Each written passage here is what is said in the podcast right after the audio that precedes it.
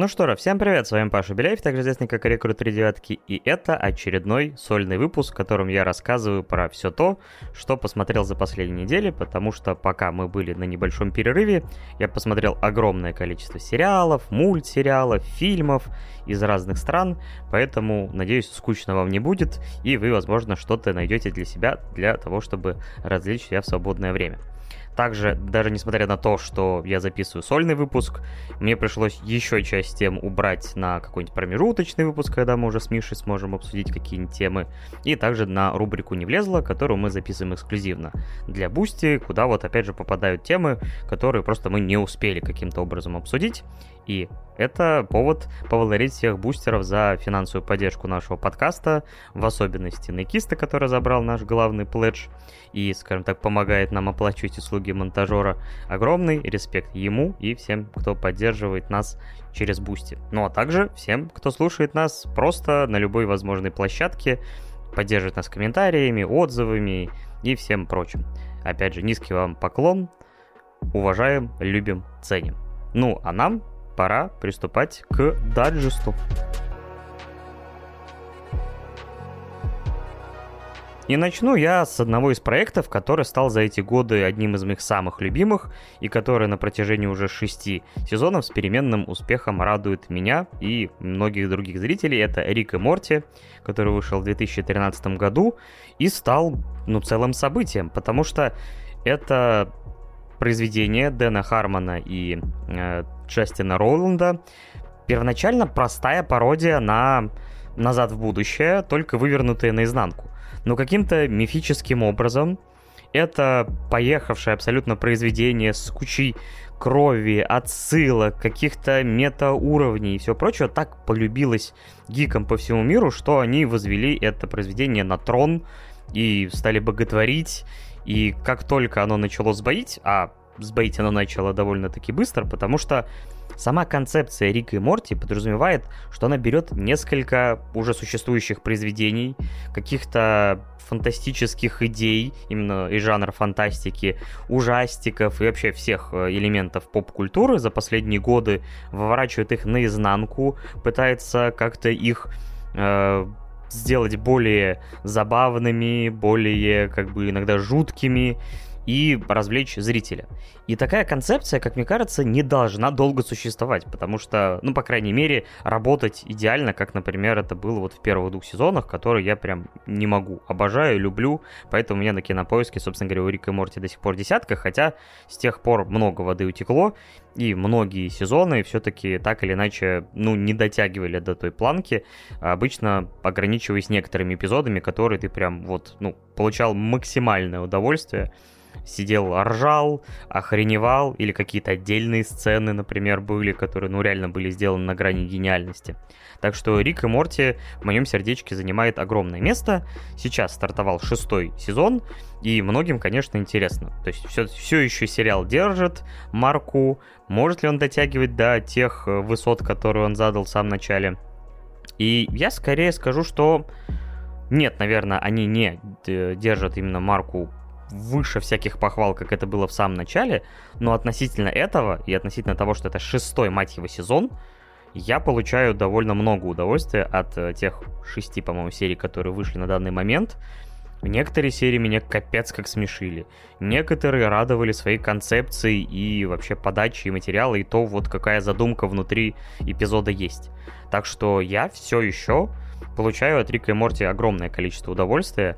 И поэтому я, честно говоря, удивлен, потому что я думал, что ну вот чисто физически невозможно там раз в год или раз в полтора-два года выдавать даже 10 эпизодов настолько безумного, странного, поехавшего произведения, там, с крутецким экшеном, с кучей каких-то вот странных гиковских, э, опять же, юморесок, по-другому это не назовешь. То есть я, честно говоря, приятно удивлен. Опять же, вы можете со мной не согласиться и можете написать в комментариях свое отношение к современному Рику и Морти. Может быть, вообще, в принципе, считаете это произведение перехайпленным. А, такое тоже мнение имеет место быть. Но я рад и с удовольствием смотрю шестой сезон. Он сейчас, если я правильно понимаю, на небольшой паузе и вернется вроде как в ноябре. но вот те эпизоды, которые я посмотрел, они были кайфовые. Не лучшие из лучших, но, честно говоря, авторы все еще могут меня и удивить, и рассмешить, а это меня уже очень сильно радует.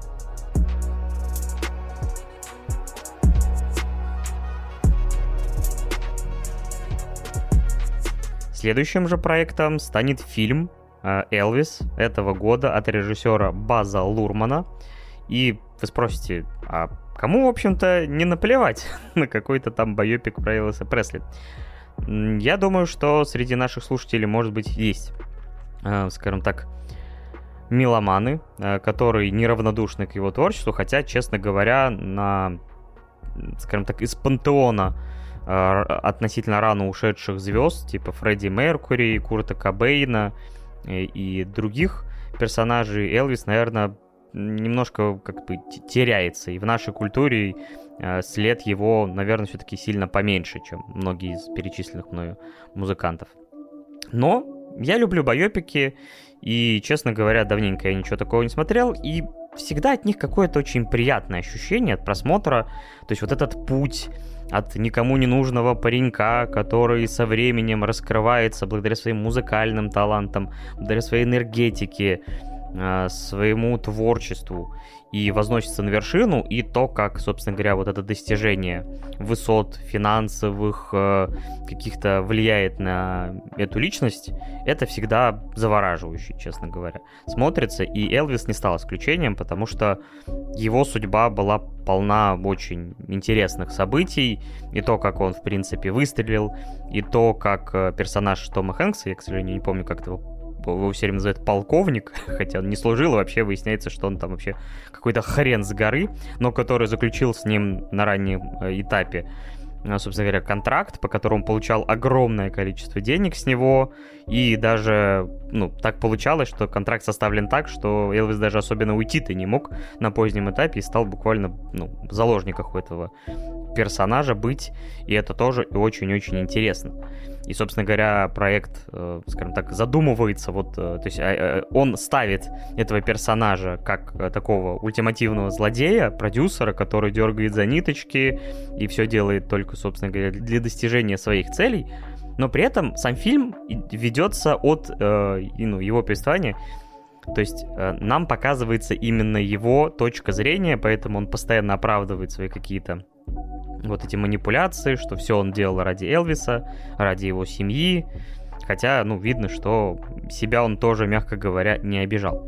В целом же это очень яркое, динамичное, пестрое произведение, и, в принципе, таким ты ожидаешь байопик от База Лурмана, который снял в свое время там э, Мулин Руш, Великого Гэтсби, то есть его произведения отличаются таким наличием бурлеска, всего такого яркого, светящегося, переливающего, но при этом э, при этом интересно наблюдать и за эпохой, и за событиями, которые там происходят, и с нашим героем, и вне, потому что Элвиса, например, довольно сильно цензурили в какой-то момент, то есть на него ополчались, что он там типа выступает, э, там, опять же, с чернокожими и поет их песни, и как он двигается, и что он делает, и что он говорит, то есть на момент расцвета его карьеры, то есть в какой-то момент он там пошел против системы, и там его тут же такой, о, ну что, вот тебе повесточка в армию, погнали.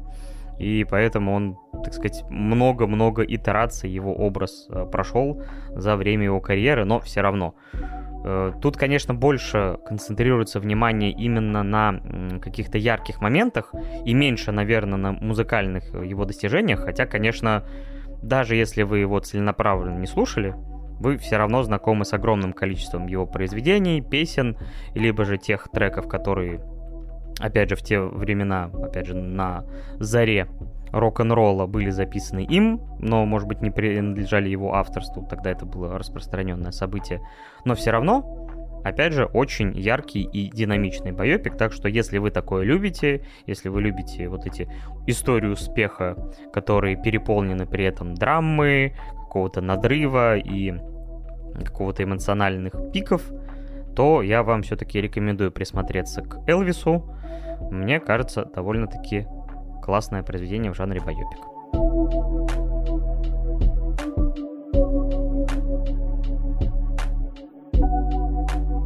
Но не менее ярким произведением будет РРР, или «Рядом ревет революция».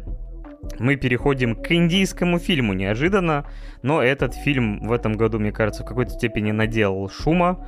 То есть у него на кинопоиске 8 и 1. Если на западных ресурсах в последнее время это стало уже традицией, что фильмы индийского производства, то есть так как в Индии живет довольно много людей. Они могут э, выйти в интернет и, собственно говоря, наставить э, высоких оценок своим произведениям. Поэтому на MDB, в принципе, э, огромное количество фильмов из Индии, которые имеют запредельные какие-то оценки, чуть ли не в 9 баллов. Потому что ну, люди из Индии очень любят свои картины и, так сказать, видимо, таким образом их поддерживают и продвигают.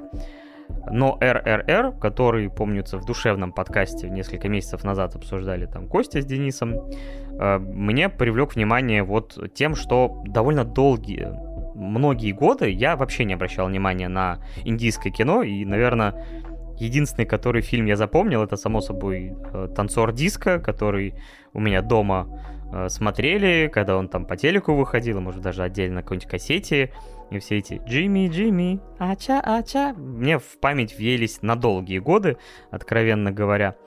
И эти фильмы всегда отличала, ну, во-первых, музыкальность, и э, всегда есть какое-то место для песен, танцев, каких-то таких очень сильно основанных на традиционных каких-то нарядах, традициях, танцах и всем прочем, а также абсолютно отбитая хореография боев, которая и нелепая, и эпичная, и круто поставленная одновременно. То есть, когда ты смотришь то, как там поставлены какие-то моменты, тебя может буквально и распирать от смеха, от нелепости какого-то ну, очередного, э, так сказать, э, безумства в кадре. Но в то же время ты понимаешь, что это очень круто поставлено. Это вот такой максимальный пафос, какой-то ну, абсолютно оторванные от реальности вообще э, постоянно моменты, потому что вот даже сейчас у меня крутится такой коротенький тизер этого проекта в окошке кинопоиска, и я прям вспоминаю, где персонажи кидаются какими-то мотоциклами, машины переворачиваются абсолютно не по физике, постоянное использование slow-mo, как у ранних фильмах там Зака Снайдера, все настолько нереалистично, но в это же время местами так круто поставлено, с огромным количеством массовки, потому что, например, в начале РРР, собственно говоря, там есть, ну, сцена, не знаю, там, как бы, наверное, ну, компью... в основном народ там нарисован на компьютере, но при этом в кадре ты все равно видишь десятки, чуть ли не сотни человек, а там просто есть сцена, где а, там ревущая толпа а, пытается что-то захватить, какой-то полицейский участок посреди ничего, они там раскачивают, как в фильмах зомби, какую-то вот эту сетку, и одного полицейского, типа, отправляют там, типа, давай, нам нужно там какого-то отдельного из них чувака поймать, и вот он начинает пробираться сквозь толпу, его бьют, он всех бьет, раскидывает. И это какой-то вот и нелепость, и эпик в одном э, вообще, в одном кадре. То есть то, что ты получаешь от такого произведения, знаешь, вы нигде такое не увидите. При этом там есть какие-то интриги э, с позиции того, что вот этот э, герой, которого я сейчас рассказывал, который работает в полиции, у него на самом деле секретная миссия там во имя там революции, потому что Индия в то время была все еще колонией Великобритании, и англичане тут показаны как последние вообще сволочи, все как один, кроме там одной э, женщины, которая становится любовным интересом второго главного героя, хотя они разговаривают на разных языках, но это им не помешает, ведь любовь все должна победить. И, э, то есть, опять же, и драма, и какой-то накал. То есть, несмотря на трехчасовой хронометраж, я, честно говоря, все равно получил удовольствие от просмотра. Мне сложно его, конечно, всем вам советовать, но, блин, это зрелище, которое вы нигде больше не увидите, если вы действительно, знаете, устали от однотипности э, всего и вся там в каких-то голливудских проектах, там, то вот это произведение, оно, по крайней мере, вас позабавит, рассмешит, но и подарит довольно-таки масштабный эпик вот с этим индийским колоритом. Я, кстати, не ставил оценку э, Элвису, Элвису я поставлю 7 баллов, а РРР, как ни странно, поставлю аж 8 баллов, потому что, блин, это очень яркое произведение, которое меня, скажем так, заворожило своей поехавшестью. Я даже, честно говоря, думал бы еще чуть найти, но пока еще пока не нашел себе подходящий индийский фильм. Хотя, я думаю, что-нибудь да найдется. И еще, может быть, мы вернемся к этому в будущем. Кто знает.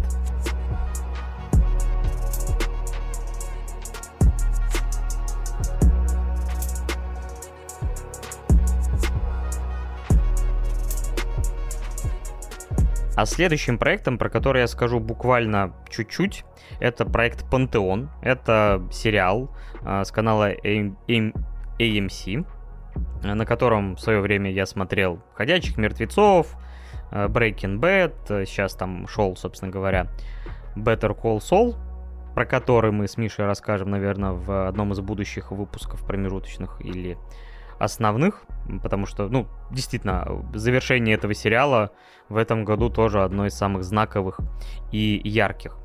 Но сериал «Пантеон» — это мультипликационный сериал, э, который, честно говоря, стилистически э, близок, наверное, наверное, неуязвимому, э, и в целом даже чуть-чуть напоминает по каким-то вот моментам именно аниме, и даже, например, у главной героини, школьницы, есть, знаете, ноутбук, на котором есть значок нерв из Евангелиона, только переделанный как нерд, типа задрот по-английски. Но в целом это произведение, которое основано, если я правильно понимаю, на какой-то вот книжке э, фантаста современного. И э, этот фантаст, э, то есть я так понимаю, что это вольная какая-то, опять же, интерпретация. В, в это я не уходил. Но, в общем, есть девчушка, там старшеклассница плюс-минус, и у нее был отец, который работал на огромного этого информационного гиганта, аналог Apple, Microsoft, все вместе и так далее. И эта компания занималась тем, что они поняли, что искусственный интеллект это все замечательно, но гораздо проще сократить дорогу и, имея такую замечательную операционную систему, как они выражаются, в виде мозга человека, просто оцифровать ее и загрузить в, на цифровые носители. Тем самым получив уже стабильную, работающую, опять же, единицу, которая может выполнять какие-то вещи и задачи. И вот, собственно говоря, наша главная героиня в какой-то момент э, общается в чатике, и к ней попадает какой-то человек, который общается только с майликами. И она каким-то образом понимает, что этот э, собеседник в чате — это ее погибший отец. И, собственно говоря, похоже, компания, которой он работал, собственно, сначала сказала, что они пытались загрузить его интеллект, но ничего не вышло. И типа, извините. А в итоге-то он оказался в машине, только не может полноценно общаться. Также параллельно с этим нам рассказывают историю там про ученых там из Индии, точнее конкретного человека, который там хорош в этом направлении, но он находит там работу, ему предлагают там на собеседование огромные деньги какая-то западная компания. И после этого его похищают и тоже оцифровывают и отправляют на цифровые носители. И вот эта вся идея про загруженный интеллект, я не знаю, я не трансгуманист, потому что многим сама идея переноса сознания в машину кажется вот этим цифровым бессмертием, но почему-то меня она пугает до чертиков. И этот сериал просто играет на вот этом страхе, не переставая. Все более и более жуткие реализации этой идеи создавая. То есть тут и теории заговоров, и то, как человек может попасть, по сути, в цифровое рабство вечное, теоретически. И вот эти все аспекты, э, они очень интересно поданы, и, честно говоря, если вам такие темы, опять же, как э, трансгуманизм и цифровое бессмертие интересны, я считаю, что вам стоит обратить на этот проект внимание. Мне кажется, его никто, мне кажется, не смотрел. То есть на том же кинопоиске 378 оценок. Э, даже на MDB западном, где, собственно говоря, этот э, проект и выходит, тоже оценок очень мало, но оценки довольно-таки высокие. Мы к этому проекту с Мишей, может быть, вернемся в контексте Скор, в каком-то там либо промежуточном, либо выпуске не влезло потому что так или иначе там и там, и там есть э, тема с единым цифровым разумом, объединением, э, опять же, цифровых, э, то есть вот аналогов интеллекта и всего прочего. Но в целом пока просто хочу быстренько вам его порекомендовать, потому что с большой вероятностью вы про него просто не слышали. Анимация там не верх совершенства, и это абсолютно не про экшен. Но, блин, это... Вот я пока посмотрел три эпизода, ну вот очень, конечно, некомфортное, но интересное произведение, так что обратите внимание, может быть, мы к нему еще вернемся позже уже с Мишей и просуждаем на эти темы.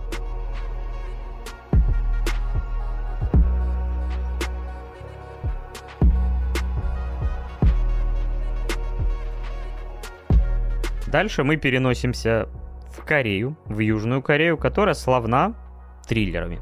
Честно говоря, потому что много фильмов, типа там Олдбоя, там что-то Я вижу зло, э, там и, и прочие, и прочие фильмы, э, скажем так, которые я в свое время посмотрел, они были чертовски хороши на этом поприще. И я в какой-то момент на кинопоиске набрел на фильм «Воспоминания убийцы». Кажется, я где-то это название уже слышал. И завязка его мне, честно говоря, зацепила. Маньяк, у которого деменция, сталкивается с э, новым, скажем так, маньяком в этой местности.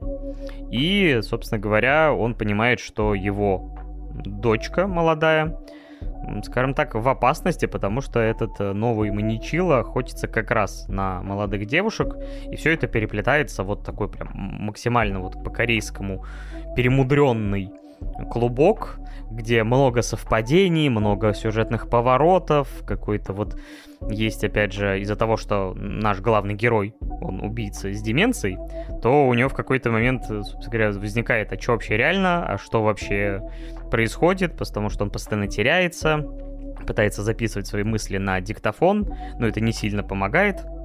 Но если вы хотите вот закрученный лихо триллер, опять же, такой довольно-таки мрачный и с интересной концепцией, то «Воспоминания убийцы» я бы вам порекомендовал, и многие другие триллеры корейские, опять же, они в этом шарят. Так что, если вы вот любите что-то подобное, опять же, смотреть не задумываясь, я не буду много про него рассказывать.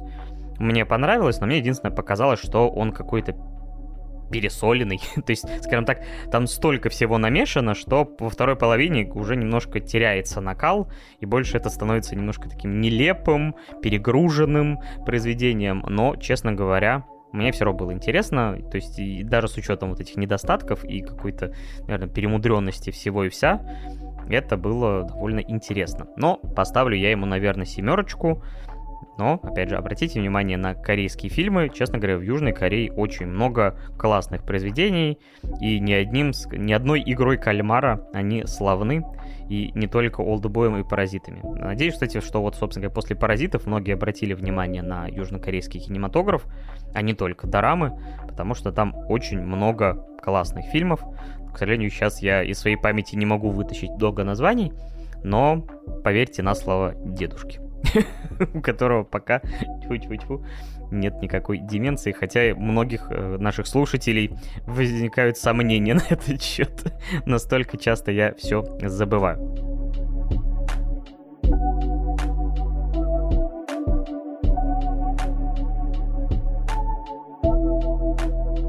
И от произведения про одного маньяка и, так сказать, монстра, мы переходим к проекту про другого опять же, монстра. Собственно проект так и называется «Монстр. История Джеффри Даммера». И это произведение с Эваном Питерсом, которого многие знаете как ртуть из Людей X, по крайней мере, Людей X 20 века Фокс, потому что ртуть был еще во вторых Мстителях.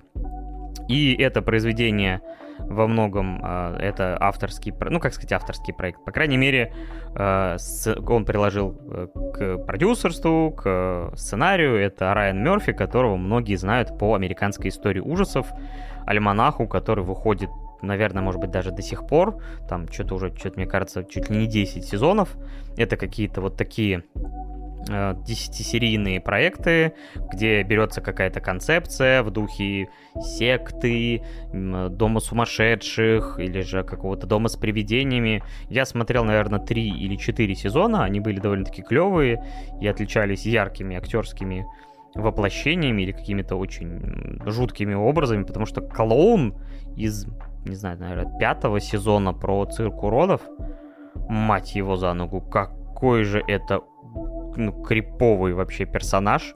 Я помню, посмотрел, по-моему, одну или две серии, но каждый раз, когда появлялся этот клоун в экране, я такой, не-не, все, я, я, я, я не могу, потому что это было максимально жутко, и моя нервная система отказывалась воспринимать это существо на экране. Вот, но возвращаясь к Джеффри Дамеру, вы, наверное, если так или иначе интересуетесь true crime -ом, возможно, среди наших слушателей такие есть. Это вообще явление, которое набирает популярность только последние годы. Во многом э, на Западе э, именно в виде подкастов, то есть огромное количество подкастов на эту тему существует, и они мега успешные. В нашем сегменте русскоязычном тоже довольно много шоу, я сам слушал некоторые из них.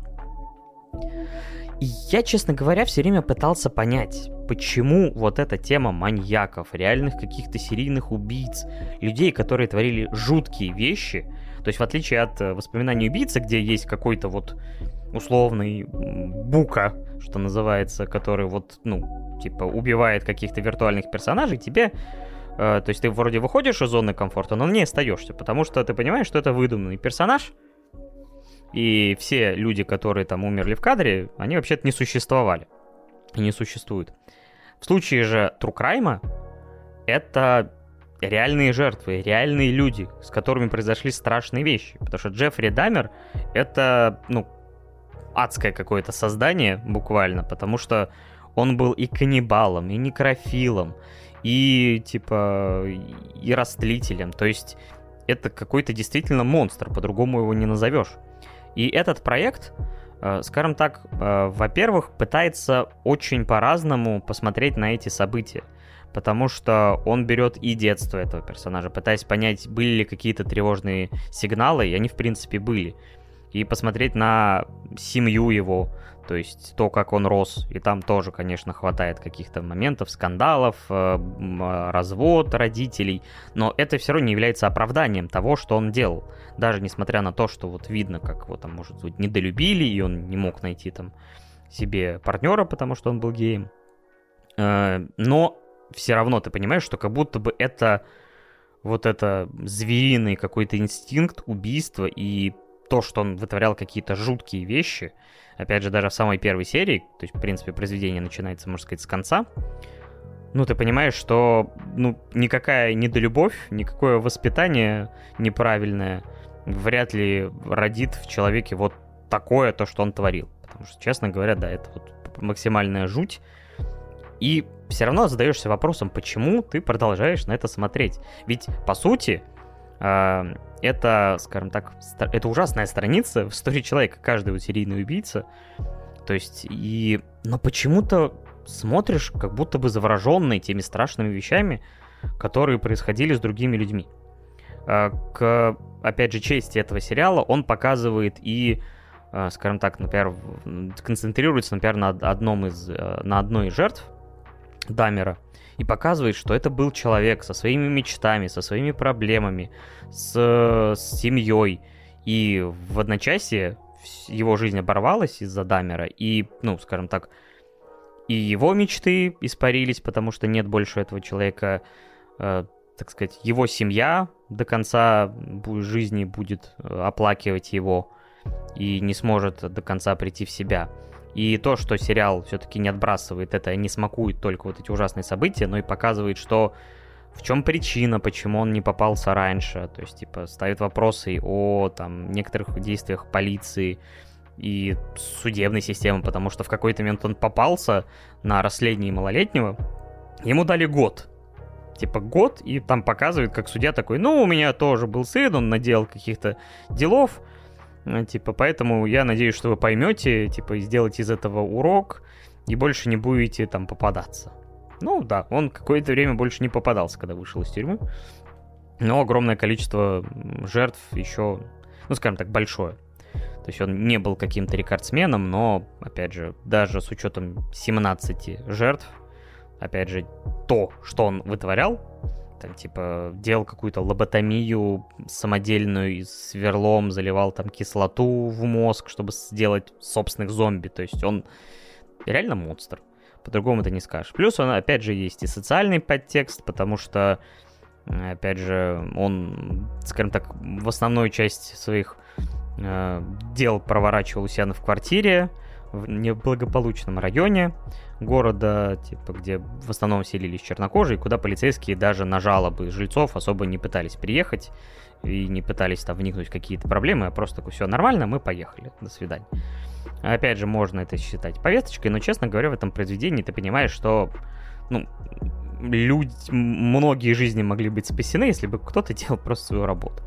В любом случае, я похвалю Эвана Питерса за жуткий и вот такой комплексный образ э, Джеффри Дамера, то есть чисто с позиции актерства. Это было интересно наблюдать. Каждому такое не посоветуешь, откровенно говоря. Потому что, ну, действительно, если вы увлекаетесь True Crime, скорее всего, вы и так про этот проект знаете и уже посмотрели за то время, которое прошло с момента его выхода. Но, так или иначе, сложно, знаете, сказать, типа, я получил удовольствие от просмотра. Это было интересно, это было пугающе, это было неуютно, и было, опять же, на чем задуматься во всей этой истории, как бы это банально не звучало. Так что я понимаю, почему этот проект так или иначе, ну, один из самых популярных за последнее время на том же самом Netflix. Но я ему поставлю, наверное, 8 даже баллов. А, но, опять же, да, всем не советую, но если вы интересуетесь, то, возможно, это вас заинтересует.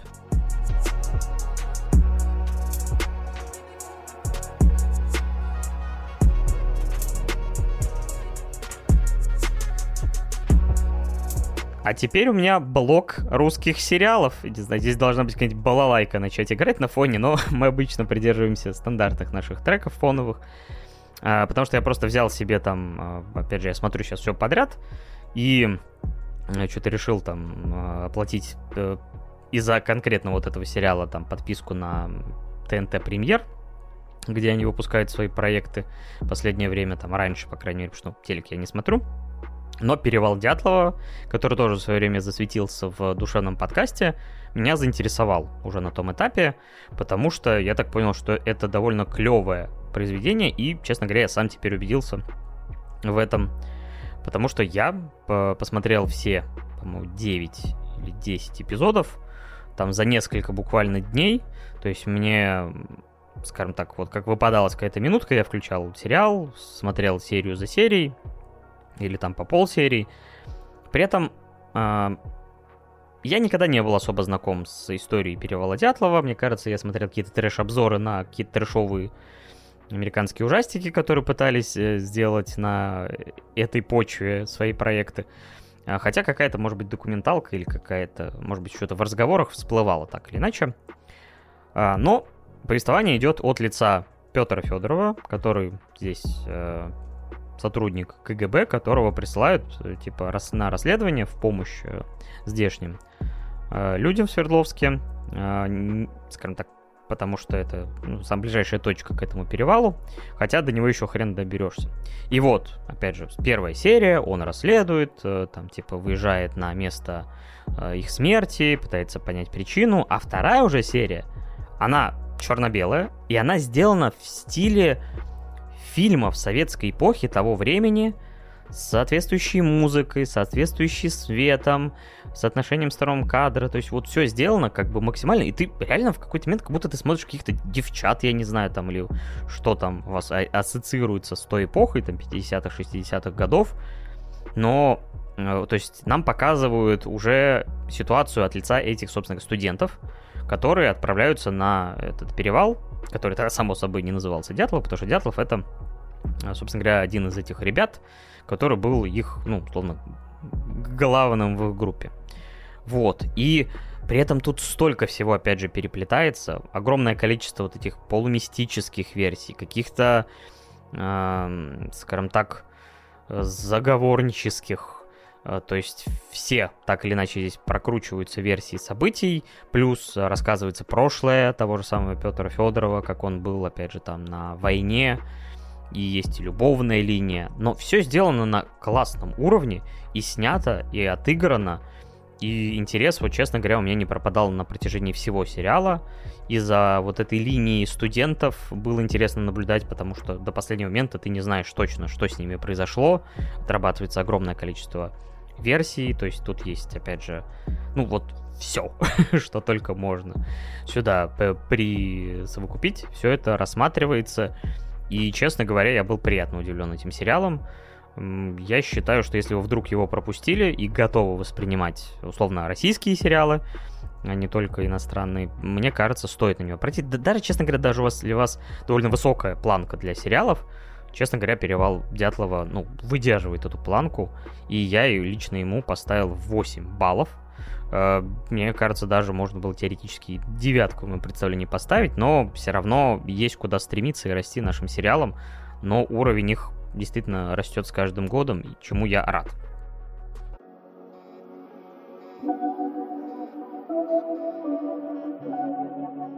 Следующий же сериал у меня тоже оттуда же, с этого же ТНТ э, премьера, э, которую я просто нашел в, в списке самых популярных сериалов на данный момент на Кинопоиске.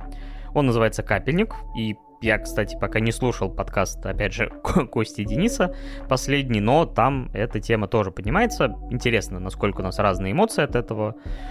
Но тут завязка следующая. Значит, есть парнишка, который работает, ну, условно, медбратом, врачом, э, выезжает на вызовы, при этом он, типа, так понимаю, младший какой-то сотрудник, то есть в самой первой сцене он там, типа, реально помощник доктора, но, типа, чтобы... То есть он понимает, что у больного, который там сейчас перед ним подыхает, что у него там передоз еще, и поэтому, типа, ему нельзя колоть там, типа, тот же самый морфий, поэтому он его... А врача, который собирается ему колоть этот морфий, типа, у... разбивает, хотя это подсудное дело. Никогда не знал об этом, но оказывается, да. И, собственно говоря, его приводят к начальнику больницы, что, типа, все, сейчас мы, мы тебя сажать будем, ты, конечно, молодец, что спас этого пацана, но, типа, да, кранты тебе. А его начальник предлагает ему следующую схему. Ты будешь кататься там с другим сотрудником и прокапывать э, людей, которые сидят на всяких запрещенных препаратах, что, собственно говоря, незаконно. Но ты будешь получать большие деньги за это, а у него есть, например, семья его бывшей, и он когда-то был наркоманом, и, собственно говоря, у него на руках умерла его девушка, собственно говоря, сестра вот этой э, сестра э, другой героини, которая, собственно говоря, ухаживает при этом еще за больной матерью, которая чуть ли не в коме лежит в какой-то вот задрипанной квартире. И он пытается, собственно, найти деньги, чтобы помочь вот сестре как-то отплатить какой-то вот кармический долг, закрыть. И пытается найти деньги. И, собственно говоря, вот когда устраивается на вот эту подработку законно, он, типа, ему начальник предлагает, ну, давай мы тебе выпишем эти, там, 800 тысяч, по-моему, которые ты отдашь э, на операцию этой женщины. А ты будешь на меня работать, ну, условно, там, под процент. И в первом же эпизоде, то есть вот э, там столько какой-то чернухи, если так можно выразить, такой русской ктони, хтони, что называется, вот это хтоническое что-то, то есть столько, типа, каких-то депрессивных событий происходит. То есть это по факту вроде написано, что это комедия и драма. Я, честно говоря, ни разу, по-моему, не, не, не рассмеялся, потому что в течение первой серии наш главный герой, вот, собственно говоря, там, а, откапывает какую-то девчушку, которая блогерка, вся на пафосе, у нее там несколько миллионов подписчиков, и типа она там что-то там нюхает а какой-то мужик, э, который там пришел к ним на вечеринку, тоже там в неадеквате, его там откапывают, а он тут же после того, как, ну, приходит в себя, тоже начинает что-то там долбить запрещенное, опять же, максимально осуждаю, и после этого забивает людей на остановке в неадекватном состоянии. А он оказывается там из органов, и его там типа родственник еще выс- высокопоставленный чин, который пытается это все закрыть а, типа, мы встречаем приятеля нашего главного героя, который Тора что-то себе колол, и из-за этого ему отрезали руку, а он таксист. Потом он выезжает на вызов и снова откапывает эту девчушку, блогерку, которая просто там что-то оказалась чуть ли не под мостом по стечению обстоятельств. И он пытается ее откапать, а приезжают полицейские. Он и его друг однорукий их обманывают, типа, и уезжают. Хотя, само собой, что то, что он вытворяет, все подсудное дело. Он привозит деньги с подруги, вот, собственно говоря, точнее, сестре его бывшей девушки, умершей, оставляет деньги в квартире, а в этот момент э, приходят жильцы, э, скажем так, потенциальные покупатели, и он просто оставил деньги на столе, и он эти деньги, потенциальный покупатель, увидел и забрал себе. То есть это какой-то калейдоскоп каких-то максимально неприятных персонажей, и ситуация не улучшается со временем, но, честно говоря, я посмотрел первый эпизод, я чуть не расплакался от всего накала какого-то негатива, какой-то безысходности, и вот действительно нашей такой хтони. Но при этом все сделано довольно качественно, смотреть это интересно. Я понимаю, почему там у него 8 баллов, но, блин, если вы не готовы вот окунуться во все это, так сказать, концентрированная российская реальность, которая вот еще и выкручена, кажется, еще больше в негатив, даже чем она есть, хотя, казалось бы, куда сильнее. Так что актеры вроде играют э, хорошо, опять же, как-то снято это иногда там с дронами, с, э, со всем. То есть, опять же, мне было интересно это смотреть, но, блин, вот ты буквально сидишь от всего того негатива, который ты видишь на экране, поэтому если не готовы, лучше не смотрите, но, возможно, этот сериал вас, ну, как сказать, захватит ваше внимание на те там по 6 эпизодов, которые там есть. Э, сложно как-то его оценивать, но я лично поставил семерку, э, но, опять же, зрители разные, кто-то к этому готов лучше, чем я, но сериал так или иначе примечательный. И э, еще буквально небольшое дополнение к этому сериалу, потому что есть еще тема, которая пересекается с этим. А я буквально сегодня посмотрел фильм под названием «Морфий» по рассказам Булгакова, когда написано даже в начале фильма автобиографическим рассказом Булгакова. Я, честно говоря, с его произведениями не особо знаком. Э, по крайней мере, сам не читал, скорее какие-то его экранизации э, видел. Фильм снят э, Балабановым, э, за плечами которого типа «Груз-200», «Брат 1», «Брат 2», а сценарий написал Сергей Бодров-младший, который, если правильно понимаю, на 2008 год уже, эм, уже не был в живых, к сожалению, из-за той трагедии, которая унесла его жизнь на каком-то ущелье. Так или иначе, это вот тоже довольно-таки мрачная история, как э, в 1917 году между двумя революциями, там приходит, э, приезжает, собственно говоря, э, молодой врач в глубинку, где там, не знаю, условно, больница, кстати, не самая маленькая, но при этом в самом, где вот он живет, там буквально несколько домов, и вот он там поселяется, и в первый день ему там что-то, после того, как он пытается откачать какого-то мужика, а у него, возможно, дифтерия, ему вкалывают какую-то сыворотку, после которого ему становится хреново, он не может уснуть и просит медсестру в исполнении Инги Борги Дабкунайта. Охренеть, я это с первого раза даже выиграл. Поставить ему укол морфия, чтобы он, типа, заснул, успокоился и так далее. А морфий как бы имеет свойство вызывать привыкание. И хоть это и лекарственное средство, но скажем так, лучше с ним не контактировать часто. И вот он становится довольно быстро зависимым, опять же, сталкивается на работе с малоприятными вещами, там, ампутации, там, роды, при этом он еще неопытен, а, при этом у него уже зависимость, и все это сплетается вот такой клубок, все довольно-таки серое, мрачное, но при этом мне было интересно за этим наблюдать. То же самое. То есть это не то произведение, от которого ты получаешь удовольствие, что называется, но следить интересно. То же самое примерно, как и с капельником. Плюс, опять же, вот эта тема с э, веществами, которые вот могут превратить вашу жизнь в кошмар. Э, и поэтому, ребята, никогда не пробуйте наркотики. Это действительно зло, это не пустые слова. То есть это все чревато последствиями, которые ну, буквально неисправимы. Так что, если вот представится какой-то шанс, нет, говорите, нет, не надо, не стоит. Это все действительно ужасная вещь. Вот. Тем более, все-таки есть огромное количество вещей, от которых можно получить удовольствие, а не вот от этого. Ч потому что ты превращаешься, блин, в раба этого вещества, и ну его нахер. Так что, в любом случае, э, Морфию я поставлю восьмерку, отличное произведение.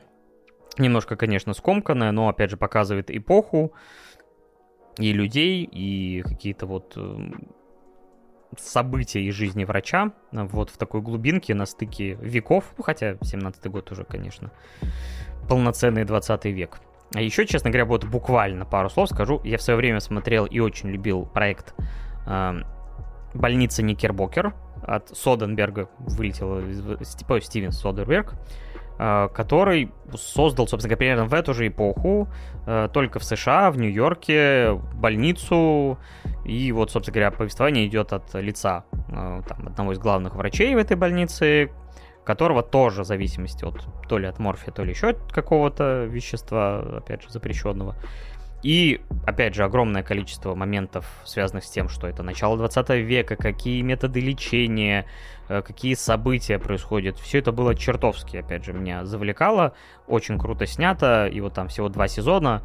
Опять же, то есть советую, если вам вот эта тематика близка, какой-то вот, условно, исторического врачевания на стыке времен, это весьма и весьма любопытный экземпляр, поэтому больница Никербокер рекомендую, если вам такое интересно.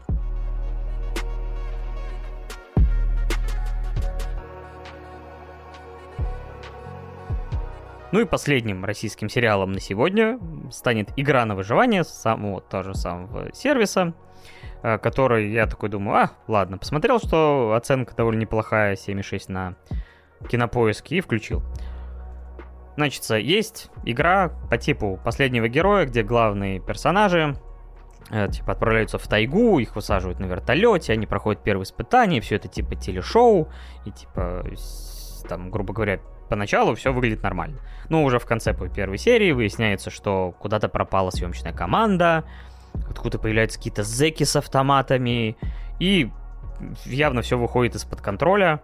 И дальше череда событий, которые вот тебе пытаются понять, что это все постановка или реально все это как бы какое-то странное шоу.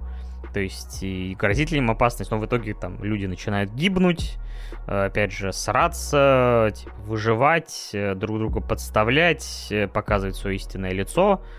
И вот в этой концепции, опять же, я посмотрел первый сезон в удовольствие, довольно-таки, ну, можно сказать, залпом за несколько дней, но единственное, что на этом мой, наверное, интерес под конец уже подугас, и поэтому второй сезон я включил первый эпизод, и, кажется, пока его до сих пор не досмотрел, и не уверен, что вернусь, но если вам, опять же, такая концепция интересна, как минимум семерочку этому проекту запросто поставлю. Опять же, клево сделан, клево снят, отыгран, много различных ситуаций, хотя, э, скажем так, можно было бы, наверное, еще чуть получше это все сделать, но, опять же, нашим сериалам есть куда расти.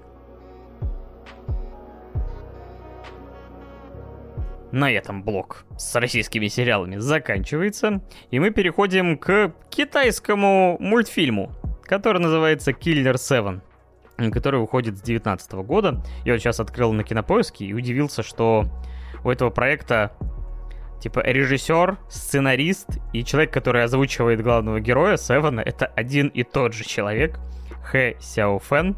То есть, типа, буквально делает все мастер на все руки.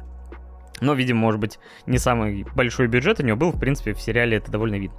Значит, у нас есть главный герой, который живет с птицей в галстуке в черных очках, который говорит ему, чувак, давай-ка ты станешь киллером, наемником, мы будем на этом деньги делать. Он такой, а, ну ладно. Так-то он вроде как, э, не знаю, там, стрижет людей, правда, ужасно стрижет, и обладает силой эти свои ножницы, ну, можно сказать, телекинезом, просто куда-то кидать, разделять, драться ими. И они такие, как бы, ну, такой а, раздолбайский дуэт, поэтому первое их дело выглядело как пробраться. То есть они получили заказ от э, антропоморфной кошки, потому что здесь и люди, и птицы, кошки, собаки, все разумные в основном. Хотя какие-то животные нет. ну, это как в Дисней, где типа Гуфи, хотя Гуфи вроде в итоге корова. Я, кстати, когда узнал, что Гуфи корова, а не собака, я очень сильно удивился. А может, я брежу. Не обращайте внимания. В общем, Э, наш главный герой должен выполнить заказ кошки на убийство собаки из другого клана. Типа, А в процессе выясняется, то, что наш главный герой, типа, там, умеет э, перевоплощаться во все что угодно. Типа, кидает какую-то дымовуху, превращается в лист, дерево какое-то, в коврик, в собаку, во все что угодно может превращаться. Это его главная, типа, фишка. И вот он добирается до своей цели, и начинается файт, где собака начинает играть на гитаре и атаковать главного героя этой самой гитарой. И выясняется, что собака и кошка это бывшие, и он ушел от нее, потому что она хотела детей, а собаки и кошки не скрещиваются. И такой смотришь, охренеть, какая же это чушь, но мне очень нравится, потому что чисто даже визуально, хоть это простенький сериал, в нем явно нет какого-то огромного бюджета, но, блин, Сделано все довольно стильно, необычно, есть и трогательные какие-то моменты и серии, есть довольно забавные, смешные. Но вот я пока посмотрел один, сюж... один сезон, кайфанул, а со временем, когда у меня опять же найдется окошко, посмотрю, э, скорее всего, оставшиеся парочку, и там четвертый вроде как анонсирован. Так что, если вам хочется в анимации чего-то иного, чем дарит вам японская анимация в лице аниме, и мне кажется, что Killer 7 может как-то вот свежо залететь вам. Так что я вам его всячески рекомендую. Он яркий, динамичный, клевый и с такой немножко поехавший.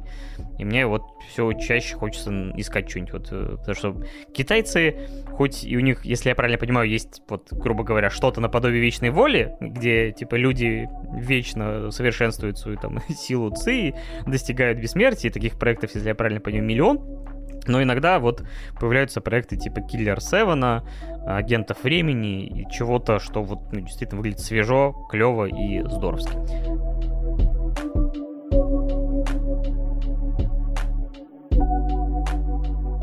Ну и мы наконец-то добрались до аниме в этом выпуске. Все-таки мы аниме-подкаст как-никак. И, собственно говоря, в таких ситуациях меня выручает One Piece. Я, конечно, еще пробовал посмотреть э, фильм «Плавучий Дом э, с Netflix, который недавно вышел от режиссера «Тайной жизни пингвинов», который я не смотрел, но слышал хорошие отзывы про него. Но я включил, то ли я был в таком состоянии, то ли настроении, но я буквально засыпал во время его просмотра, досмотрел до середины и так и не вернулся. Поэтому, к сожалению, не могу не рекомендовать, не, скажем так, советовать, то есть, потому что я просто не досмотрел. Мне было, по крайней мере, не очень интересно. Возвращаясь к One Piece, я закончил буквально вчера огромную арку. Ну, скажем так, арки, я так понимаю, там и побольше бывают. Но это сдвоенная история Water 7 и Enias Lobby. Серии там что-то на 70-80. Вот, и пока я сделаю, наверное, с Piece перерыв, я спросил людей, что мне дальше посмотреть, и они выбрали с небольшим перевесом относительно Блича Hunter x Hunter. Так что в подкасте так или иначе потихоньку будут и оттуда обсуждения серий э, Хантера всплывать. Но, опять же, сегодня про One Piece. То есть после арки, которая действительно была довольно клевой и, честно говоря, эмоционально меня довела до какого-то катарсиса, э, это вот сага Небесного острова, наши герои там сначала падают с неба, и типа у нас появляется там одна полностью филлерная, где они попадают, собственно говоря, с неба на этот э, какую-то закрытую базу морского дозора и пытаются оттуда выбраться. И вроде, опять же, филлер, но, скажем так, довольно легкий и приятный скорее. Потом было, э, я так понимаю, чуть более полуфиллерный фрагмент, где они встретили этих пиратов Фокси, и, скажем так, этот Фокси им предложил сыграть на членов команды в какие-то разнообразные игры, где они, конечно же, жульничали максимально, и Луфи там чуть пол команды не проиграл, но, само собой, все хорошо. Э, закончилось, потому что, ну, филлер. Вот, и потом он, они встретили, наши ребята, вице-адмирала Якоидзи. Честно говоря, могу перепутать его имя, потому что он там всего несколько раз фигурирует. У которого сверхспособности, как у Сабзира. И он, собственно говоря, там, чуть ли не превращает в льдышку Луфи и Робин и рассказывает, ребята, вот у вас Робин в команде, вы вообще понимаете, что все ее предыдущие, типа, люди, с кем она работала, там, либо погибли, либо там их посадили, либо сами ее выгнали, потому что пытались ее там продать. А, опять же, наши ребята, это наши накамы, поэтому иди лесом. Вот, и после этого попадают, собственно говоря, в водный город Water 7, встречают там какую-то бабку на въезде, типа, и огромную лягуху, которая, типа, там дерется, все время подставляет себя под э, водный поезд, потому что здесь каким-то образом есть эм, поезд, который ходит по рельсам, которые проложены в воде. Опять же, не спрашивайте, Вера Ван Писа это, это что-то, конечно, уникальное, и я не устаю хвалить Оду за то, как он работает с, вот, со своим миром насколько он яркий, необычный, просто не от мира сего. То есть его фантазия это, ну, я это миллион раз еще скажу, но низкий поклон Оди за... То есть, опять же, петь Оду Оди довольно легко. Потому что, действительно, ну, ну, ни у кого другого, мне кажется, такой фантазии нет, разве что в Джорджи ты всегда удивляешься чего-то подобному, но, скажем так, One Piece, мне кажется, это умножает еще потому что каждый персонаж это, ну, ярчайшая вообще личность, как внешне, так и внутренне. И вот, собственно, наши герои прибывают, э, потому что им нужно найти плотника наконец-то. Об этом они говорят, мне кажется, последние там серии 100, потому что, собственно, Гоинг Мэри натерпелось э, ну, невероятное количество как сказать, пробоин, каких-то, типа, они там то листами металла закрывают, там прикрепляют мачты, закрывают дырки. То есть они прибывают в этот город, э, приходят к здешним э, этим плотникам, которые славятся вообще на весь Гранд Лайн и весь мир. И узнают, что, типа, они осмотрели, говорят, ну, в общем-то, приплыли, ребята, вам нужен новый корабль. Наши, собственно говоря, конечно, возмущаются. Кстати, напомню, я когда рассказываю про One Piece, спойлеры, спойлеры, ничего кроме спойлеров. Тут чисто я не могу без этого как-то а, рассуждать про эти арки. Как бы какими-то просто эмоциями тут не обойдешься. Вот, и наш корабль, с которым наши главные герои прошли огонь и воду, типа из одного океана в другой океан, и что только не случилось. То есть корабль реально стал им как Накама, как член команды. И собственно говоря, Луффи таким, ну, перебарывает эмоции, рассказывает о том, что все вот, похоже, нам нужен новый корабль, вот те деньги, которые мы там заполучили сокровища с Небесного острова, надо потратить будет на корабль, а Усоп идет в отрицаловку, потому что, собственно говоря, этот корабль, это с его родного острова, и связан там, типа, и с его эмоциями, и с его любовью, потому что та девчушка, которая подарила эту каравеллу в его сердце, наверное, навсегда — он уходит в отрицание, и происходит, мать его, битва между Луффи и Усопом. По результатам которой, вообще-то, Усоп, ну, то есть, кажется, самым, наверное, слабым членом команды какой-то тип. Ну, нами тоже не сильно боевая девчушка, но благодаря оружию, которое Усоп, собственно, ему дал, ей дал, э, собственно, ну, она тоже теперь нормально себя чувствует на поле брань. Но так или иначе, они сражаются, причем местами чуть ли на равных, потому что Усоп тактик, скажем так, он знает свои сильные стороны. Но все равно в итоге проигрывает и уходит из команды. И, собственно, Чоппер, как один из главных симпов всего и вся, плачет, рыдает и такой, ни хрена себе. Типа, а чё, куда, чё, как... Ну, то есть, я охренел с этого момента. Потом оказывается, что Робин, гуляя с Чоппером, поэтому Water 7 встречает людей из секретной организации CP9. Вот которые охотятся на нее, потому что она, собственно говоря, там, опять же, с 8 лет находится в розыске, или там скольки-то. То есть э, за события, про которые нам чуть позже расскажут. Вот, и, собственно говоря, они ее говорят, ну, либо ты идешь с нами, и, опять же, делаешь все, что нам от тебя требуется, либо мы, собственно говоря, Мугивар всех типа, под эшафот, и до свидания. И она оказывается, может сказать, в какой-то степени в заложниках. Мы это не сразу узнаем, потому что она просто пропадает. Потом оказывается, что она нападает на голову здешнего, э, собственно, ну, острова всего, мэра, который тут главный, этот, э, главный плотник, Айсберг Сан. Потом выясняется, что все люди, с которыми мы познакомились и которые там, в этой компании Галилеила, ну, почти все, а, типа, э, по крайней мере, весомая часть, оказывается спящими агентами, если так можно выразиться. То есть они пять лет пытались у этого айсберга Сана, типа, найти э, вот эти чертежи э, корабля оружие Плутон, про который нам еще рассказывали давным-давным-давно. И мы, опять же, узнаем еще, что... Э, то есть Робин, которая просто ищет поли... полиглифы. Что-то мне были, как они там правильно называют, могу ошибиться. Чтобы узнать историю о потерянном веке. Потому что реально в какой-то момент, типа, там просто век история отсутствует.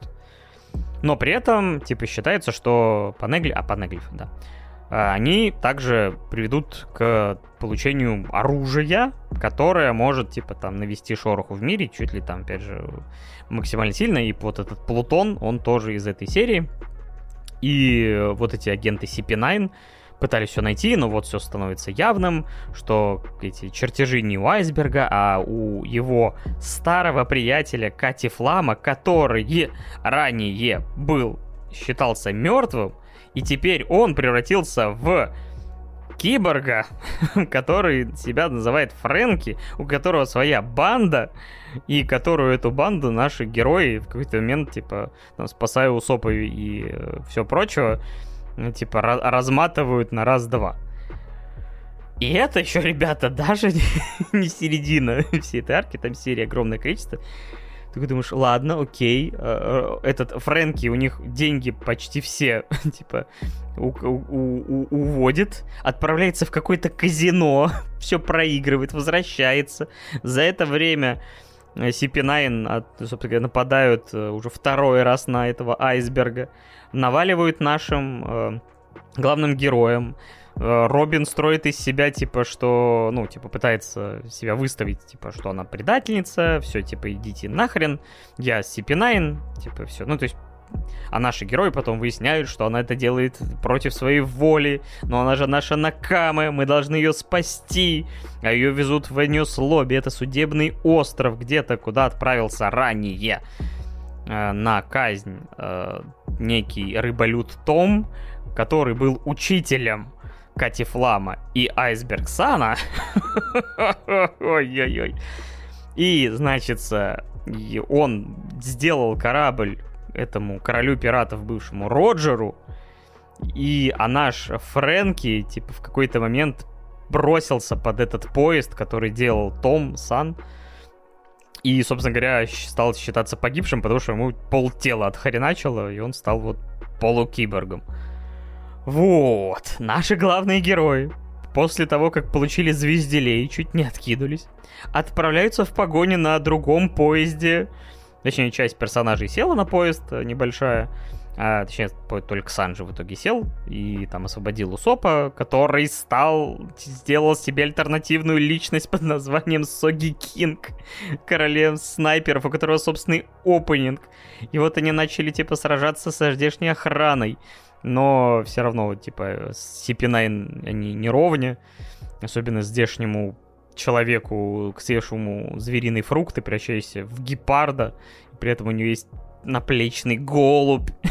Не знаю, каждый раз, когда я пересказываю события Ван Писа, это звучит как бред сумасшедшего, но который мне нравится. Ну и вам, возможно, тоже, если вы до сих пор слушаете этот бред в моем исполнении.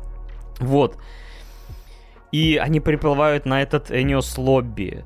Типа начинается просто без непрекращающаяся движуха, хотя, видимо, в этот момент, видимо, создатели начали догонять мангу, поэтому, чтобы вы понимали, где-то по 6-5 минут в начале почти каждой серии это повтор предыдущей серии, то есть даже Наруто себе такое не всегда позволял, но, видимо, им приходилось, поэтому серия шла, мне кажется, минут 15 от силы, без опенинга, эндинга и всех этих повторов.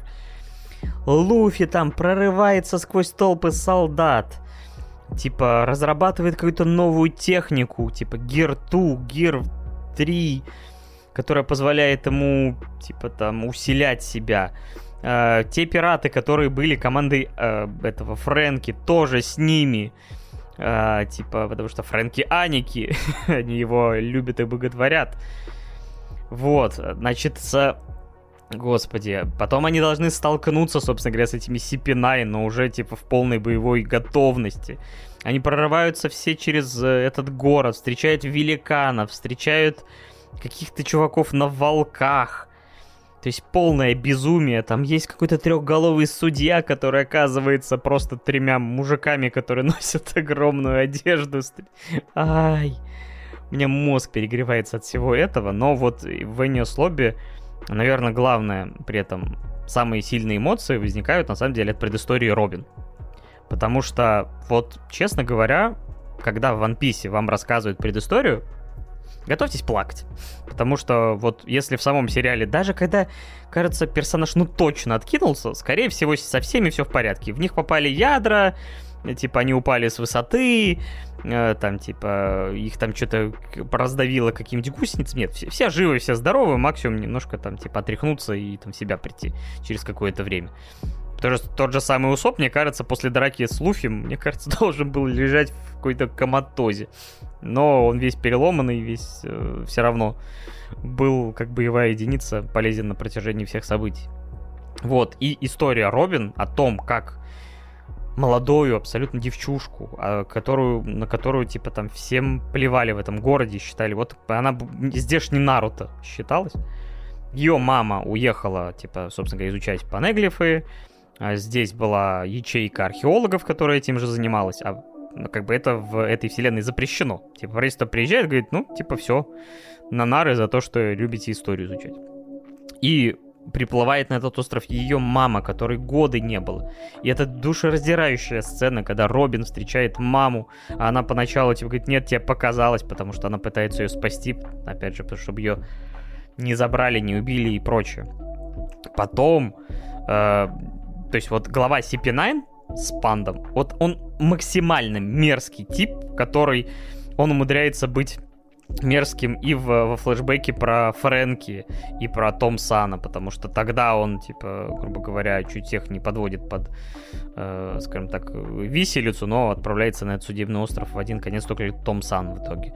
Потом он становится главой CP9, а потом выясняется, что его батя стал причиной того, что на остров Ахара, где жила Робин, с этими археологами и всем прочим, а, направили силу 5, а это ультимативная, скажем так, единица, когда просто приплывает э, там что-то вроде как 5 э, вице-адмиралов или что-то в этом духе, и просто без особых разборок начинают обстреливать там типа остров и вообще по барабану. Что, кого выживет, кто не выживет, нет, все, вот надо уничтожить все подчистую. И наша Робин, типа, которая обрела и потеряла мать, ее там, типа, она до этого встретила великана, который учит ее, типа, там, всегда смейся, ты резче щищи, ты резче щищи. И наша главная героиня, то есть, ну, опять же, Робин, ой, теряет остров, теряет близких людей, которые, опять же, к ней были, то есть, которые научили ее читать панеглифы. Весь остров в огне. Этот великана, великан встречает по дороге, типа, пока пытается спасти Робин, встречается Таокидзи или как там. Он его замораживает, но при этом дает убежать Робин. Uh, то есть вот этот персонаж, который я чуть не убил в одном из промежуточных эпизодов, он у нее, он отпускает ее с Сахары, при том, что там корабль, на котором были люди с этого острова, тоже взрывается, типа, его ни, никого не хотят выпускать, типа, все, вы дьяволы, Ахары, все, до свидания. И нам показывают, сколько она натерпелась после этого. И ты понимаешь, что, ну, как бы ее чувство, что она, скажем так, все время считает себя проклятой, и все, кто, скажем так, с ней либо ее предает, там, потому что награда за нее просто огромная, и вот она выживала там, типа, много-много лет, и вот она обрела команду, но она боится им уже навредить, потому что она хорошо к ним относится. Но в итоге она все равно понимает, что хочет быть с ними, и там ее, блин, этот чертов с пандом, просто такая мразь. То есть он, конечно, не дотягивает в моем представлении до Энеля, который, ну, мега мудак, по-другому его не назовешь. И он творил огромное количество вещей. И когда Луфи ему прописывает этим огромным золотым шаром, ну, у меня был восторг. Здесь, конечно, этот с пандом, ну, то есть, когда в момент Робин ему начинает отвешивать, типа, максимально болезненные максимально болезненные, там, типа, пощечины, а потом в, в итоге чуть ли не позвоночник ему ломает, я так и не понял. Да, потому что вроде как добрый мультик, но, но было показано как в Mortal Kombat. Вот, и наши главные герои, опять же, пройдя столько сражений, наконец-то собираются вместе с э, Робин, а в процессе этот мудила, этот Спандом младший, чуть ли не случайно вызывает э, этот вызов пяти, и весь этот остров который, ну, судебный, типа, они приезжают и начинают просто расстреливать, а им вообще похеру, говорю, типа, остров судебный, там, типа, их коллеги из морского, даже им посрать. То есть, собственно говоря, и вот э, поэтому у той же самой Робин травма на всю жизнь, потому что просто приплывают корабли и без ни хрена начинают просто уничтожать все вообще, выжигать все. То есть это, конечно, у нее стало травмой на всю жизнь, поэтому каждый раз, когда всплывал вот этот вызов пяти, это ее стопорило, она там приходила в ужас. Но в любом случае, опять же, был, были опять эпичные битвы уже повторные с э, нашими Накама и CP9. Какие-то из них были очень экшеновые, какие-то нелепые, когда, типа, этот Зора и Усоп были с, э, в наручниках, и поэтому Зора в какой-то момент дал в руки Усопу меч и стал им махаться. Потом, типа, вот э, там была такая... Черт, я не помню, как ее, честно говоря, зовут, но э, персонаж в очках, э, женщина такая вся, типа, в, чуть ли не в коже в какой-то момент, в черной. Она сначала отмутузивает э, Санджи, потому что Санджи не может ударить женщину. Она и просто, типа, после встречи с ней Санджи превратился вообще не пойми во что, в какую-то субстанцию странную. Э, выдвигается навстречу с ней уже нами, потому что она-то может ее мутузить. Но выясняется, что у нее сила, которая превращает все в мыльный пузырь или в, в какую-то, типа, максимально какую-то странную субстанцию, типа, и она... Но нами, благо, тертый калач, поэтому она со своим посохом погодным все-таки, типа, побеждает ее. В это время Чоппер типа сражается с каким-то чуваком, который, видимо, не знаю, пересмотрел театр Кабуки, потому что он все время «Йо-йо-йо, ты будешь сражаться со мной э, как мужчина!» То есть он все время разговаривает вот так, не сочтите за какую-то пародию японцев. Но он, да, вот он такой странный, и Чоппер, ну, просирает, и в какой-то момент такой, ладно, была не была, он жрет свою вот эту, э, свой типа таблетки. Деду бы тоже для памяти таблетки не помешали. И вообще, после того, как э, превышен лимит, он превращается в огромное, его, безумное чудовище. То есть Чоппер у нас оказывается Халк на подработке. Ему уже пофигу враги, друзья. Кто попался, тот э, попался. То есть он, собственно говоря, разматывает этого одного соперника, переходит в режим берсерка, начинает нападать уже на наших. Но опять же, опять много клевых боев в этой арке. Э, само собой, самая главная битва — это Луфи против Голубятника, как они называют этого Роба Лучи, потому что у него на плече голубь. Опять же, все на тоненького, все в последний момент, из последних сил, преодоление, все как мы любим, все на них.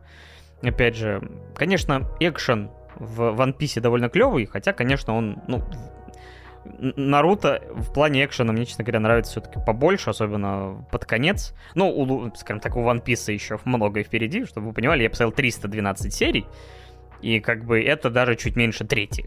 То есть это огромное приключение, поэтому еще будет много крутых э, сцен, крутых драк.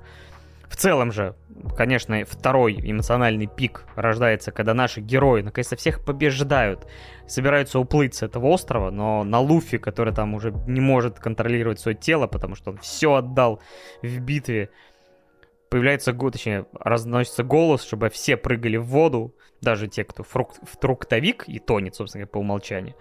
Они падают вниз, и корабль, наша доблестная Гоинг Мэри, которую, типа, уже все списали со счетов, потому что она наладан дышала, ну, которую восстановил Айсберг сама, пока наши герои отправились в Энес Лобби. Но он все равно понимает, что это последнее плавание Гоэн Мэри. И Гоэн Мэри, которая, ну, получается, уже стала Накамы. Она обрела голос, и это она была, в смысле, она могла материализоваться в виде человека и сама себя починила на Небесном острове, когда наш Усоп, казалось, бредит и видит какого-то человека в капюшоне, который чинит Мэри. В общем, они оказываются на корабле, там никого, не кто с ними разговаривал. И в итоге они плывут, э, встречают э, айсберга само, типа на каком-то огромном короле, корабле Галилейла. И вот момент прощания с кораблем, потому что он разваливается на части. И чтобы не отправлять его на дно, они сжигают его. И опять все плачут, все ревут. Мне, честно говоря, конечно, по сравнению с э, предысторией Робин, где, честно говоря, меня одну эмоцию обуяли. То есть я, конечно, может, не расплакался, но был близок к этому, потому что, ну, реально очень сильный эмоциональный накал. Но с кораблем, с Going Мэри тоже было грустно прощаться, то есть это, ну, закрывает действительно эпоху, потому что этот корабль, на котором наши герои путешествовали, вот в моем представлении там, вот, в моем личном там, когда он там появился, в 20-х, 30-х сериях, по-моему, или что-то в этом духе, и вот до 312 серии. То есть, конечно, это было очень эмоционально, очень сильно, и, как мне кажется, это довольно неплохой вот момент для того, чтобы поставить на паузу. One Piece, э, я, как я и сказал, перейду через какое-то время на Hunter x Hunter. Э, к One Piece я, скорее всего, вернусь в следующем году.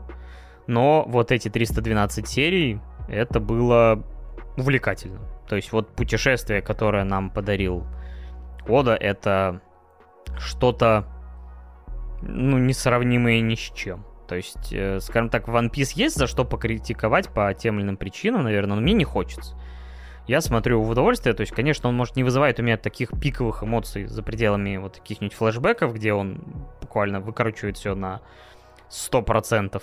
Эмоциональность, накал, драму. Но все равно. Это произведение, которое ну, стало для меня чем-то знаковым, даже несмотря на то, что я посмотрел чуть меньше трети. И еще, опять же, пока непонятно, когда оно закончится, но я рад, что в этом году я его начал. Я получил огромное количество удовольствия. Он меня, опять же, вытаскивал в какие-то тяжелые моменты, потому, когда мне хотелось просто там вот расслабиться, что-то посмотреть. И One Piece э, вот с этим легким тоном, э, персонажами яркими, какой-то дурашливостью, и вот всем этим он меня всегда вытаскивал, как-то вот расслаблял. Поэтому, опять же, я очень-очень рад, что все-таки преодолел этот страх сериала, в котором больше тысячи эпизодов. Но, блин, One Piece, One Piece is real! Я не знаю, откуда этот мем, но почему-то последнее время мне иногда он попадается. Я не знаю контекста, вы мне в комментариях напишите. Но, потому что, когда я вижу, как один из э, главных героев сериала э, Better Call Saul записывает зачем-то просто, типа, на камеру какой-то, типа, там, отвечает какому-то фанату или не фанату, говорит, One Piece, One Piece is real! типа, никогда не говорите такое в суде, что-то там духе отыгрывает своего персонажа из Сол. Думаешь, я не понимаю контекста, но, но это странно и забавно. Короче, One Piece клевый, если вы ни разу не смотрели. Скорее всего, вы вряд ли слушаете, конечно, вот эту заключительную мысль. А, но, скажем так, это действительно культовое, знаковое произведение неспроста. Это что-то все равно, вот, что останется со мной навсегда. И я, опять же, спасибо всем, кто, скажем так, так или иначе меня сподвигал его посмотреть. Их было немного. Все-таки One Piece у нас э, в России, скажем так, гораздо менее популярен, чем тот же самый Наруто. Да, мне кажется, и Блич, наверное, кажется, может быть популярнее. Черт его знает. Мне, честно говоря, очень интересно и пугающе, что дел- сделает Netflix с экранизацией One Piece, которая, собственно, в этом году снималась. И не знаю, когда она это выйдет. Понятия не имею, как это переносить на большой экран, потому что, говорю, то, что происходит на экране, это должно стоить каких-то космических денег, чтобы хоть как-то отражать то безумие, что есть в One Piece. Ладно, я заговорился. В любом случае, это была классная арка. Э, не могу сказать, что она мне понравилась больше, чем Арабаста или Небесный остров. Потому что в Небесном острове вот, вот этот ключевой момент с вот этим наконец-то ключевым ударом этого гребаного Энеля, это его лицом, когда он понимает, что Луфи пофиг на электричество, это, скажем так, высшая точка, вот какая может быть у меня вот с этим произведением, но все равно это было классно, динамично, куча драк интересных, э, и драма, и предысторий, все очень и очень здорово. Опять же, оценку я никакую ставить не буду, э, это наверное, странно. Хотя многому чего я сейчас где-то поставил оценку, где-то не поставил, уж извините. Так что эти э, чуть меньше полутора часов я бубнил для вас. Надеюсь, вам понравилось, и вы, возможно, что-то для себя открыли из сериалов, фильмов или мультсериалов. Опять же, рад был стараться. Э, опять же, наша цель во многом как бы не только рассказывать про то, что вы заказали, возможно, уже сами смотрели и составили свое мнение, но и попробовать открыть что-то новое. Опять же, индийский эпик, корейский триллер или же китайский мультсериал. Кто его знает, может быть, что-то из этого вам понравится. Опять же, буду рад, если вам, опять же, что-то зацепило, и вы посмотрели, кайфанули, напишите об этом в комментарии, я порадуюсь и буду считать, что наша миссия выполнена в очередной раз. Ну и мне деда порадуйте, что его бубнеж и тараторине кому-то пригождаются. Опять же, спасибо всем, кто это прослушал до конца. Спасибо всем, кто слушает наш подкаст в принципе, ставит оценки, отзывы, лайки, пишет комментарии, рассказывает друзьям. Опять же, это для нас очень и очень важно. Подкаст потихонечку растет. Да, мы не топ-подкаст в каком-нибудь Яндексе и всем прочем, но у нас есть преданные подписчики и на Boosty, и просто во всех э, подкаст-площадках. Мы вас любим, мы вас ценим. Без вас ничего бы этого не было. И я бы сидел просто, не знаю, слюни пускал и смотрел бы эти сериалы чисто для себя. Опять же, спасибо всем бустерам. Э, для вас подкаст выйдет, как обычно, там на сутки раньше. Но, опять же, те, кто поддерживает нас бесплатно, мы вас тоже ничуть не менее ценим, любим и уважаем. А с вами был Паша Беляев. Подписывайтесь на подкаст, если еще не сделали этого. Ставьте ему лайк, если на тех площадках, где это возможно. А мы встретимся в следующем выпуске. Всего хорошего. Пока-пока.